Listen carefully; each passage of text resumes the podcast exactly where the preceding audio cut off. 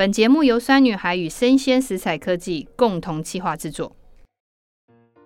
酸女孩陪你四季料理，加工越少，吃得越好。酸女孩陪你四季料理，大家好，我是酸女孩团队的创办人洋葱妈妈。哇，好开心！这是我们酸女孩陪你四季料理的 Podcast 的第一集。那我相信很多的粉丝应该已经非常期待酸女孩有一个用听的料理，一个料理形式来服务大家。我们每一集呢，都会邀请不同的来宾，有包括主厨、中医师、营养师、厨艺科学家，还有很多的饮食爱好者一起参与我们的节目，然后来告诉大家，进入厨房料理，如果你也曾经碰到状况连连的时候，其实我们这些来宾跟大家碰到的问题都是一样，然后他们如何解决，还有我们会在每一次的节目里面都会有两道食谱。希望提供大家上下班呃途中呢，收听我们的节目的时候，就可以清楚听到这个料理到底怎么做。那请大家相信，我们一定会坚持四季料理这件事情，用当季的食材去解决呃大家入料理的一个困难度。再来就是我们每一集里面呢，都会解决一些粉丝在料理面料理上碰到的问题。那碰到的这些问题呢，我们都会有计划的在我们的节目的，我们提供一个 email 信箱，让大家可以把一些问题做提问，或者是我们在我们的粉丝页上会有互动，所以大家也可以在下面留言告诉我们你有哪些料理问题，所以我们都可以帮大家在节目中一一的回复跟解决，好吗？好，那我们今天的第一集呢，我们邀请到的来宾呢，就是酸女孩酿造好味料理智的主厨小明。那我相信大家应该常看到他跟我一起直播，对不对？然后他就是一个非常帅的男生，高高瘦瘦的。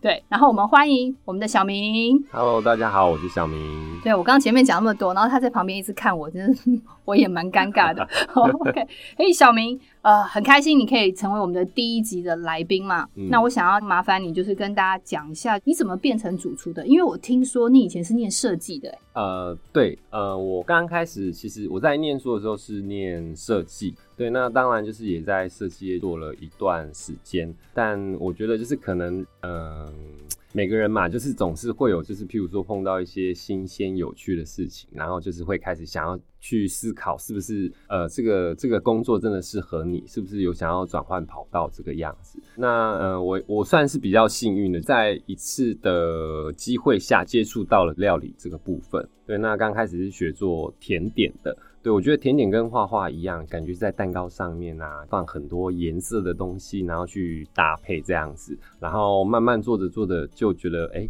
越来越有成就感，觉得它跟设计好像某一部分来讲是是一个很有。很有关联性的一个工作，这样子就慢慢的投入越来越多，最后就决定就是哎离开设计业，然后好好的到餐饮业发展，甜的咸的慢慢开始都去都去学习，然后去制作这样子。嗯，所以小明，其实你那时候开始跨入餐饮业的这件事情，你刚刚讲是前面是甜点，然后之后啊，听说你是从法式开始，对不对？呃，对，最刚开始是从法式开始的。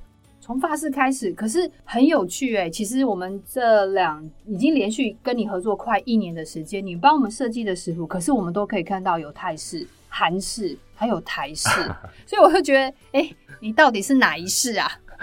我是料理自由式哦，你是自由式，你是自由式哦，并不是混合哦。对，你是自由式，所以可不可以跟我讲一下，为什么你明明是学法式出身的，可是为什么会有这么多多元的风格？嗯、然后每次帮我们设计的食谱，好像在台式的里面都可以看到这些这些风格跟元素，哎，我觉得超有趣的。嗯，应该说某一部分来讲，其实是跟家庭的生长环境有关。对，那因为我的。呃，外公以前是中破塞，他是专门在帮人家板豆的。对，那当然妈妈就是会跟着外公一起去板豆这样子。对，所以就是，所以你从小就是在板豆的那个环境里面。对，会会穿梭在后厨，然后就是好可爱哟。对，就是看看大人们在做什么，觉得就是蒸笼什么都很有趣这样子。呃，当然嘴巴就是也是被外公跟妈妈养刁了，养刁了。对，所以对于台式料理有一部分，我觉得它是有趣的，它的料理方式是有趣的。对，那虽然我本身是学法式的，可是我觉得应该说就是譬如说，不管是台菜西做，或者是呃西菜台做的这个部分，其实我觉得是一个很有趣的挑战。所以嗯，加上我自己可能是喜欢吃泰式料理，酸酸甜甜的，所以可能有时候食谱里面会发现就是有很多的元素在里面。哦，很棒。然后还有，我觉得其实小明最棒的一个就是，它可以是台式，嗯、然后全部都是自由式。台式的架构之下，全部都是自由式。可是我觉得它可以成为我们酿造好味料理制的主厨。其实最大的关键是，他跟我们都坚持天然调味。他也是在以前在主厨界，他就是坚持不用所谓的味精啊、鸡粉这些。他、嗯、是坚持是从食材里面去找到真正食物的原味跟鲜甜。那这就是为什么他会成为我们酿造好味料理制主厨的原因，因为他帮我们用酸女孩的前置处、盐曲跟烹煮味增设计出非常多道的中西并用的一个异国料理。小明真的很棒，所以小明那个最新要跟我们酿造好味料理制的纸本呢，就是另外一刊春季刊，其实预计也是在二月中下旬就会上市了。嗯，所以喜欢小明的人就是可以开始收集他的食谱。然后呢，小明其实我们请你来哦，你就是打自由式的嘛。嗯，那我想要问一下，就是。嗯你真的进入厨房料理都没有发生过失败吗？或者是你真的每一次都那么准备十足吗？因为你知道吗？我们家庭主妇那种基本上回到家三十分钟，冰箱打开，然后有什么东西挖沟都要全部拿出来。嗯，你觉得哈？你有没有？我们要听的就是你也曾经很混乱过，而你怎么解决？那你可以跟我分享一下，有没有哪次料理其实很多东西都没有准备好，可是你到最后还不错，处理的还 OK？嗯嗯，其实。当然，刚开始进入厨房的时候，都会有很多的大小问题。对，那刚开始当然不会是以主厨的身份进入厨房嘛，所以刚开始可能就譬如说，哎，你是从就是一个小厨助开始。对，那嗯，我觉得可能是因为是西式厨房的关系，所以就是在那样的工作环境里面，其实是严谨的。它有很多的步骤，然后它有很多不同的位置，那是由不同人负责的。那你可能就是负责这个区块，必须要熟所有的原物料放在哪里。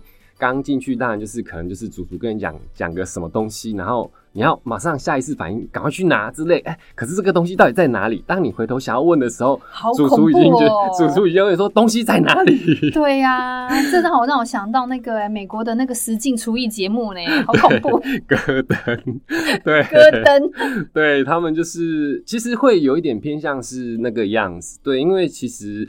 不管是法式或者是意式料理，他们的厨房的料理状态，真的就像我们呃在电视上面看到的一样，因为他们对于一道料理里面就是要投入的心血，还有他们的热忱，最后呈现出来给客人的那个味道，其实他们会非常的在意。所以，当譬如说工作厨房里面大家的默契不够的时候，可能就会变成那个菜这道菜失败，造成可能被克诉的一个原因。那有没有一个状况你补救了？嗯，可不可以跟我们具体讲说，你发生了一件事，然后最后因为就是要上嘛，然后但是你们怎么去补救它？嗯然后这个可能是一个新的新的火花跟新的处理方法，有没有？嗯，有的有的。呃，我记得有一次在我们餐厅里面要准备一道料理，叫做油封鸭腿。那这道料理其实它非常的花时间，它的前期备料大概花二十四小时。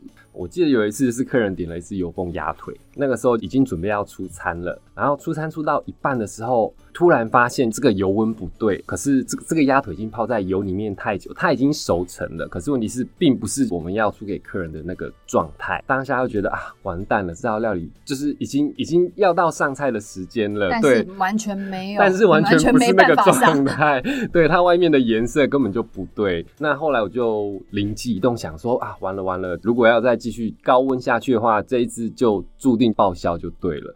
对，后来就是改用烤箱的方式，这是以前从来没有人去利用过的料理方式。你把油封鸭腿改改用烤箱的方式，它的口感也许会不一样，或者是变得更柴。对，然后当下我就想说啊，不然我烤箱直接转到两百四十度好了，让它就是高温外面一样，表皮酥酥脆脆的，然后口感是非常接近当下的状态。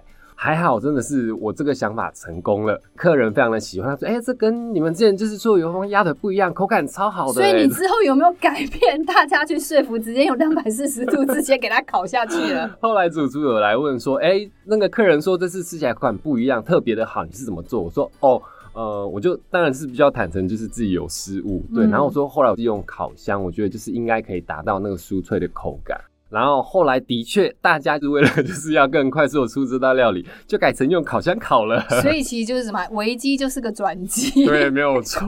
对，其实我觉得很多的创意，其实我就是说想要跟大家分享，就是说，其实，在厨房里面，当我们碰到问题的时候，它真的没有办法照一个你看到的食谱的那种标准步骤走的时候，其实我要跟大家呼吁的是，你们就凭着你们的直觉跟当下你觉得要怎么解决，嗯，就是尽力的去解决它，然后你就会发觉到，也许它不。近于趋近于完美，可是它一定是可以让你找出一个新的料理方法。它其实变成是一个很有趣的料理创意，是因为不在你预期中的事情。嗯，反而给你一个新的学习，然后你会觉得料理其实非常非常好玩。好，嗯、那小明呢？你知道你这一集啊，就刚好是我们那个一月二十号那天的时候，我们会上线嘛。然后你知道，这刚好是过年前前一周啊。嗯。那过年呢，我知道大家一定会吃一个东西，就是元宝嘛。嗯，对。对嘛？元宝水饺。对，元宝就是水饺。可是我们今天叫小明来跟大家讲说水饺怎么做，好像好像也没有太大的意义。我想要给小明那个一个主题，就是水饺啊，水饺你有没有创意的做法？料理。做法，料理做法，呃，有的。其实我之前就有吃过，就是比较不一样的，呃，水饺料理方式。那因为像大家现在基本上，譬如说，不管是买现成或者是在外面，呃，外面市场买的，或者是冷冻或自己包的水饺，那一定都会脱离不了，譬如说就是水煮啊，或者是用煎的，或用炸的。或者是汤饺啊，或者是呃用蒸的，对，大概是这些基本的料理方式。但其实水饺它也可以有不同的吃法。那呃，譬如说呃，我们可以做一个酱底，譬如说你喜欢白酱。或者是你喜欢红酱或青酱，那你就是去做一个酱底。那水饺煮完之后呢，我们跟这些酱底就是一起和在一起。水饺稍微对切，然后我们在上面再加上一些起司丝，然后利用烤箱进去烤，就会变成是焗烤水饺。哇！所以小明，你刚刚讲就是水饺第一个步骤，你刚刚讲要对切。好特别，那如果没有对切呢，会怎么样？呃，没有对切当然也是可以，嗯，对，那只是对切之后，基本上就是那些酱料跟 cheese，它可以更融入在里面馅料，对，那你会觉得吃起来的那个状态，它的口感会更加更加的呃浓郁，更加分，然后就是它的味道会更好。所以小明刚刚讲，第一个先还是建议大家把它切开，然后放进烤箱，再撒起司丝，然后然后这样子的话。嗯如果进烤箱大概要多久的时间？呃，其实用一百八十度，我们只要烤到 cheese 微微融化，其实大概八到十分钟左右。哎、欸，其实这跟一般水煮的时间都差不多、欸，哎，呃，其实是差不多的，差不多。哎、欸，我从来没有想过水饺用烤的、欸，我今天回家试试看好了，因为真的好酷哦、喔。刚刚、嗯、小明讲了一个，就是水饺切对半，然后进烤箱烤，那。那我觉得我洋葱妈妈也要讲一个我的水饺的创意吃法，因为你知道吗？我非常非常喜欢做欧姆蛋啊。为什么很喜欢做欧姆蛋？因为大人小孩都很喜欢吃欧姆蛋。可是为什么每次我都觉得外面的饭店或者餐厅的欧姆蛋很好吃？嗯，那我有一个好朋友叫做 Raven，然后呢，他是法式餐酒馆的主厨，他就跟我讲说，那个欧姆蛋要好吃哦，大家要记得哦。然后我现在在讲那个比例哦，三颗蛋，然后要再用半颗蛋的水。再加半颗蛋的牛奶，先混合完之后呢，然后我我个人啊是会用盐曲取代盐巴，嗯，那我每次做用这样的比例做的那个欧姆蛋都非常好吃。然后，所以我刚刚讲说，我想要用那个欧姆蛋水饺，就是哎，我把水饺煮好之后，十分钟再煮的时候，再大概是十五分钟左右。那我同时进行欧姆蛋的制作。嗯，那欧姆蛋做完之后呢，我就再把水饺放到那个欧姆蛋在那个过程之中有点半熟状态，然后最后再变熟，嗯、然后就直接上桌。那孩子就在吃水饺，就是外面整个都是蛋。然后就觉得好像又好像是个披萨蛋的一个概念出现。嗯，可是我想要问一下小明啊，嗯，我刚刚讲那个就是欧姆蛋哦，为什么要加半颗蛋的水跟半颗蛋的牛奶？我一直都搞不太懂哎。可是我每次都记这个比例，嗯，但我怕我哪一天可能失智会忘记，所以我可能需要你告诉我为什么。嗯，因为其实呃，就是你要不管是做欧姆蛋、蒸蛋，任何的蛋，如果你只单纯加水的话，它其实会让蛋的腥味变得非常的重。就像有时候我们去外面吃那个蒸蛋的时候，你会觉得是哎、欸，今天的蛋好像就是吃起来有一点点腥味，所以一般来讲，外面的蒸蛋都会配海鲜，哦、是因为它可以压制那个味道。理解了。对，那所以就是在这边加牛奶呢，是为了就是呃让蛋它本身的浓郁度更加的高。嗯、对，可是如果你全部都是加牛奶的话，会变成说牛奶的味道太重，它完全盖住了蛋它本身的味道。呃，比例一比一，水跟牛奶是一比一的状态下去跟蛋做调和，其实它出来的口感会非常的多汁，而且同时就是那个蛋的香气跟牛奶的香气都会在里面，它就会非常的松软好吃。然后我记得那个 Raven 主厨还跟我讲说，哎、欸，你这个、啊、蛋壳就不要丢嘛，反正你蛋打完之后，蛋壳稍微用水冲一下之后啊，就拿了半颗蛋的那个蛋壳当做一个容器，嗯，你就去量水跟牛奶，因为这样的原本的比例就是一定最准的，因为你是对了三颗蛋的外形嘛。哎、欸，刚小明讲，我就觉得哪一天我失智，如果还是记得这个逻辑，我应该就还是会加水跟牛奶。好，OK。那小明就是我们刚刚讲了一个呃水饺的创意吃法，然后我这边有提出欧姆蛋水饺，你这边有提出一个水饺下去烤。好，如果今天呢、啊、我们过年要自己包水饺的话，可是我说真的，我觉得大鱼大肉已经吃很多，你菜基本上都大鱼大肉。其实我想要你包一个蔬食水饺，那你会想要怎么包？你觉得里面的馅料会有哪些东西？然后我觉得要符合有一点点当季逻辑哦。嗯。呃，我我这边有一个，就是我觉得还蛮好的一个搭配，大家可以试试看，就是用番茄跟菠菜下去做一个水饺主要的内馅。那当然，这个菠菜烫过之后呢，我们要稍微的脱水。那这个脱水的动作，主要是为了让水饺在烹煮的时候，里面的蔬菜吃起来不会因为瞬间加热而水分就是流失太多，让你觉得就是哎、欸，里面的菜吃起来烂烂的，或者是吃起来非常的。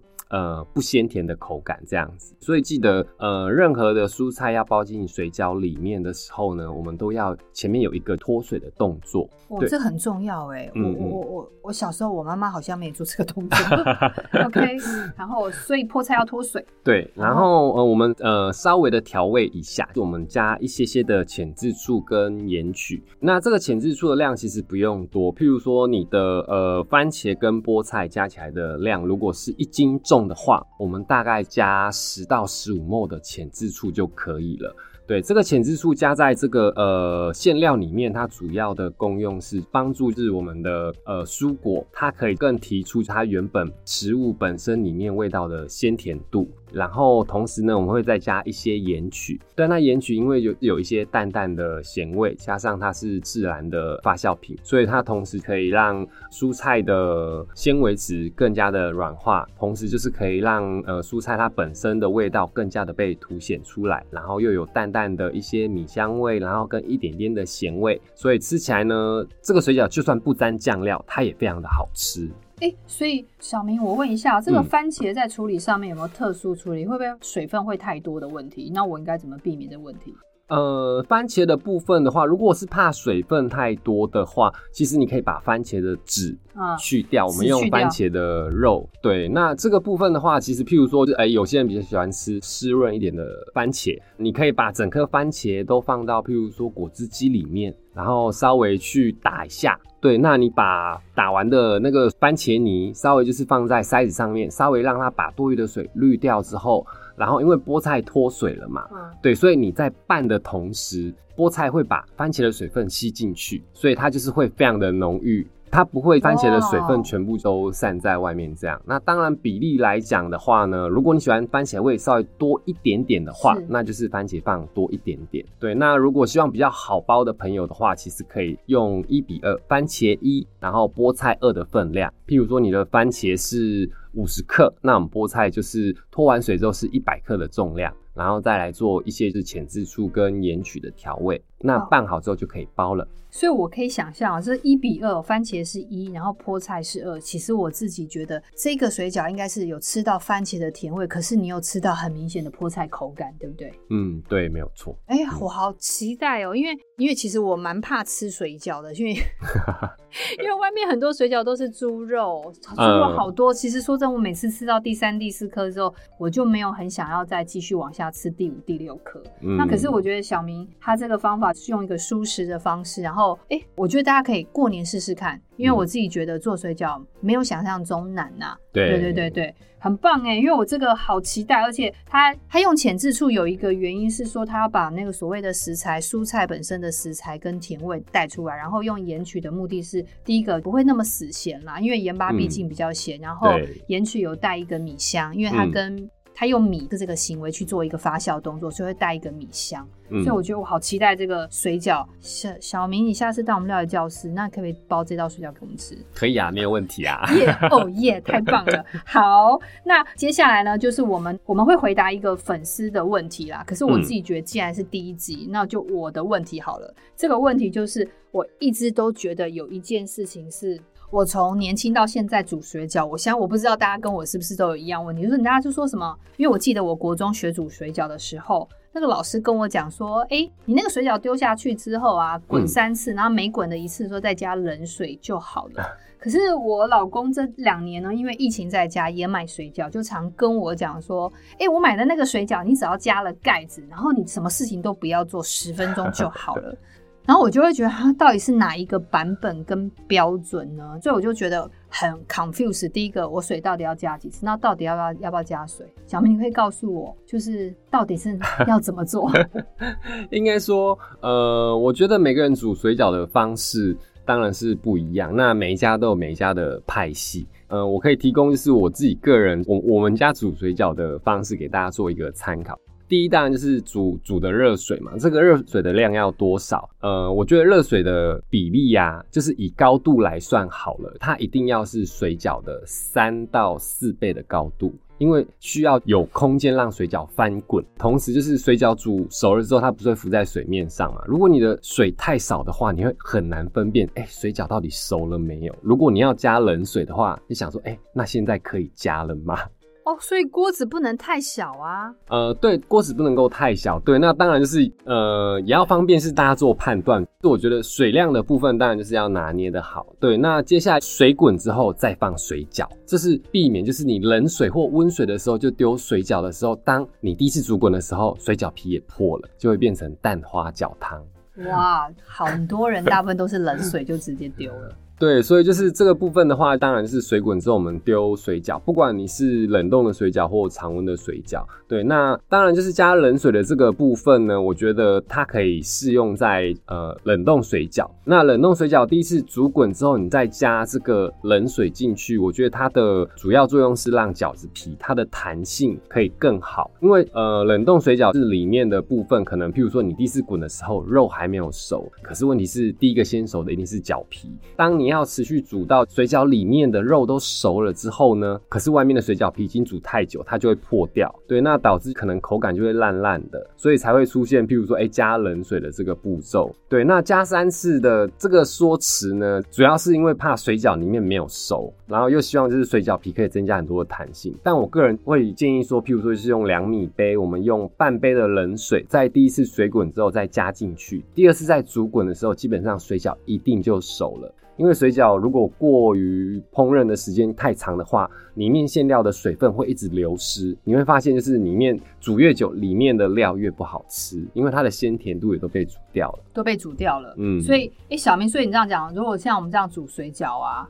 嗯，到底是几分钟之内一定是 OK 的，所以你就千万不要超过这个时间。呃，其实我煮水饺从来没有超过十分钟，包括冷冻的也是。Okay 啊。对啊，刚刚讲就是十分钟，所以常温的呢？常温的我觉得更快啦，常温下去我觉得大概就是五分钟，其实就很足够了。哎、欸，对啊，你看冷冻大概是十分钟，常温的部分大概就是五分钟到六分钟。然后刚刚、嗯、那常温的话还要再加水吗？常温其实可以不用加水，因为就是你水饺皮本身它的水分是够湿润的，所以我觉得一次一次煮滚之后，当只要就是水饺浮到水面上之后的这个状态，其实里面的肉一定熟了。那这个时候的状态的水饺，我觉得是最好吃的。哦，所以我觉得买水饺的话，就是因为大家常常有时候都会去市场买那种传统的水饺，没有？嗯、然后因为想说大家年节对不对？就是不要再吃冷冻水饺。嗯。然后呢，我们就会买常温回家。就我们常温回家呢，就还是习惯煮了十分钟之后，那个水饺的皮就很可怕的软烂，然后就觉得啊，这家水饺包的不好。嗯。其实从头到尾都包的很好，是我们自己煮错了。